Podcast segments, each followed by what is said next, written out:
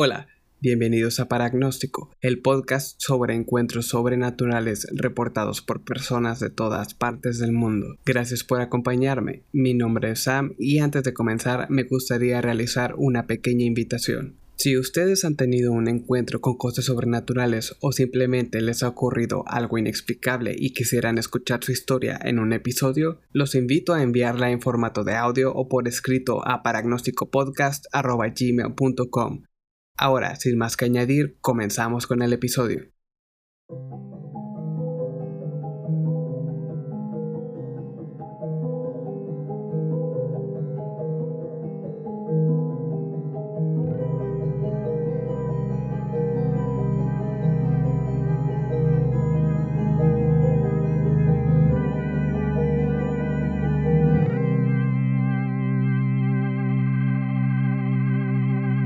Uno de los temas que más me ha llamado la atención desde temprana edad ha sido el de la existencia de seres humanoides. Siempre me ha parecido una intriga el que algo desconocido posea rasgos humanos. Es por esto que me gustaría compartir con ustedes el encuentro que Jesse y su amiga tuvieron con una criatura humanoide de aspecto increíble.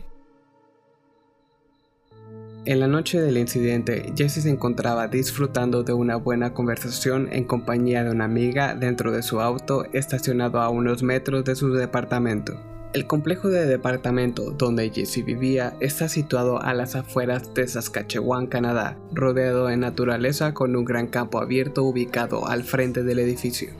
Mientras platicaban, Jesse dirigió la mirada hacia el campo, y justo detrás de la valla que divide a su edificio del campo abierto, se encontraba una criatura humanoide alta y delgada, con una cabeza grande y unos brazos largos. Aparte de esas características, Jesse logró distinguir algo aún más peculiar. Aquella criatura parecía caminar como si uno de sus lados pesara más que el otro, como si caminara desigual arrastrando un lado al caminar. Jesse llamó la atención de su compañera para verificar que esa criatura no era un figmento de su imaginación. Así que, al momento en que las dos chicas confirmaron la presencia de la criatura, salieron del auto y se dirigieron corriendo al interior del edificio sin mirar atrás. Jesse termina el reporte sin brindar más información al respecto, pero este encuentro me interesó mucho por la descripción del humanoide y me puse a investigar un poco más sobre avistamientos similares y me topé con un incidente ocurrido el 25 de mayo de 1955. Alrededor de las 3 y media de la mañana, Robert Honeycutt, un hombre de negocios proveniente del pueblo de Loveland, Ohio, se encontraba de camino a casa conduciendo su camioneta por la carretera que conectaba al municipio de Branch Hill con Loveland. La noche parecía perfecta, cielo despejado, luna llena y calles desoladas. Para las 4 de la mañana, Robert conducía sobre un puente cuando de pronto algo llamó su atención, así que detuvo su camioneta a la mitad del puente. Robert dice haber visto en ese instante tres humanoides de baja estatura, piel plateada, rostros parecidos al de una rana y pecho torcido. El hombre continúa su relato de los hechos, diciendo que, en un principio, él se detuvo pensando que eran personas varadas que necesitaban ayuda, pero al fijarse más en las figuras, se dio cuenta de que no eran humanos. Los humanoides caminaban arrastrando a un lado al caminar, y uno de ellos traía entre sus manos un tipo de cetro en color negro que emanaba destellos de color azul. Robert salió de la camioneta y en ese instante una de las criaturas volvió hacia él y comenzó a realizar ademanes con las manos que parecían como si le estuvieran ordenando a Robert a quedarse dentro de su camioneta. Según Robert, el avistamiento tuvo una duración aproximada de 3 minutos, donde después de eso, en un abrir y cerrar de ojos, se encontraba conduciendo hacia la estación de policía de Loveland, a varios kilómetros alejado del puente, sin poder recordar cómo es que había llegado hasta ahí. En un inicio supuse que el encuentro de Jesse se podría tratar de un extraterrestre, pero cuando encontré la historia de Robert me di cuenta que existe la posibilidad de que estas criaturas fueran de la misma especie, cambiando mi teoría de seres extraterrestres por la de seres criptozoológicos conocidos como los hombres rana. El nombre les fue acuñado tras el avistamiento de Robert por los habitantes de Loveland y Claremont, Ohio, pero sería hasta 1972 que la leyenda de los hombres rana marcaría al pueblo de Loveland como hogar de estos enigmáticos seres.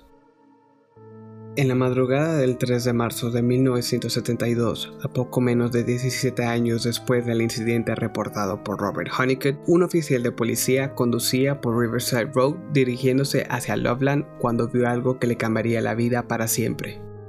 El oficial recuenta que conducía despacio debido a la cristalización del asfalto, causada por la nieve y las bajas temperaturas. Mientras atravesaba el camino, dice haber logrado divisar a unos cuantos metros de distancia frente a él lo que parecía ser un animal varado a un costado de la carretera. De pronto, el supuesto animal se lanzó frente a la patrulla, forzando al oficial a frenar de golpe para evitar atropellarla y una vez detenida, la luz de los faros cayó sobre aquella criatura, y es en ese instante donde el oficial comenzó a dudar de lo que sus ojos estaban viendo. En lo que para el oficial parecían horas, pero en realidad fueron segundos, la criatura se levantó erguida en dos piernas, dirigió su mirada hacia el oficial, trepó la barandilla y se escurrió por el desnivel de la carretera, desapareciendo en el río Ohio. Según el oficial, la criatura medía aproximadamente 90 centímetros de estatura, con un peso entre los 20 y 30 kilos. También afirmó que su piel tenía una textura coriácea y que las características del animal se parecían a las de una rana o lagarto. Tras el reporte del incidente, otro oficial investigó la escena más tarde esa noche. Desafortunadamente no vio señales de la criatura, pero informó haber encontrado marcas de rasguños en la barandilla donde supuestamente el animal se había escurrido.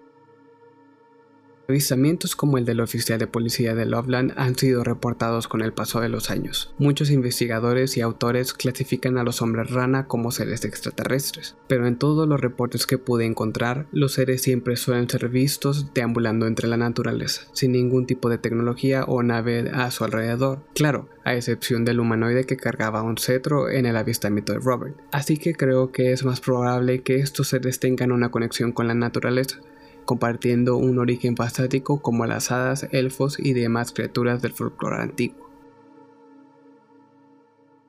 Lamentablemente esto es todo lo que tengo hoy para ustedes, pero me gustaría saber su opinión.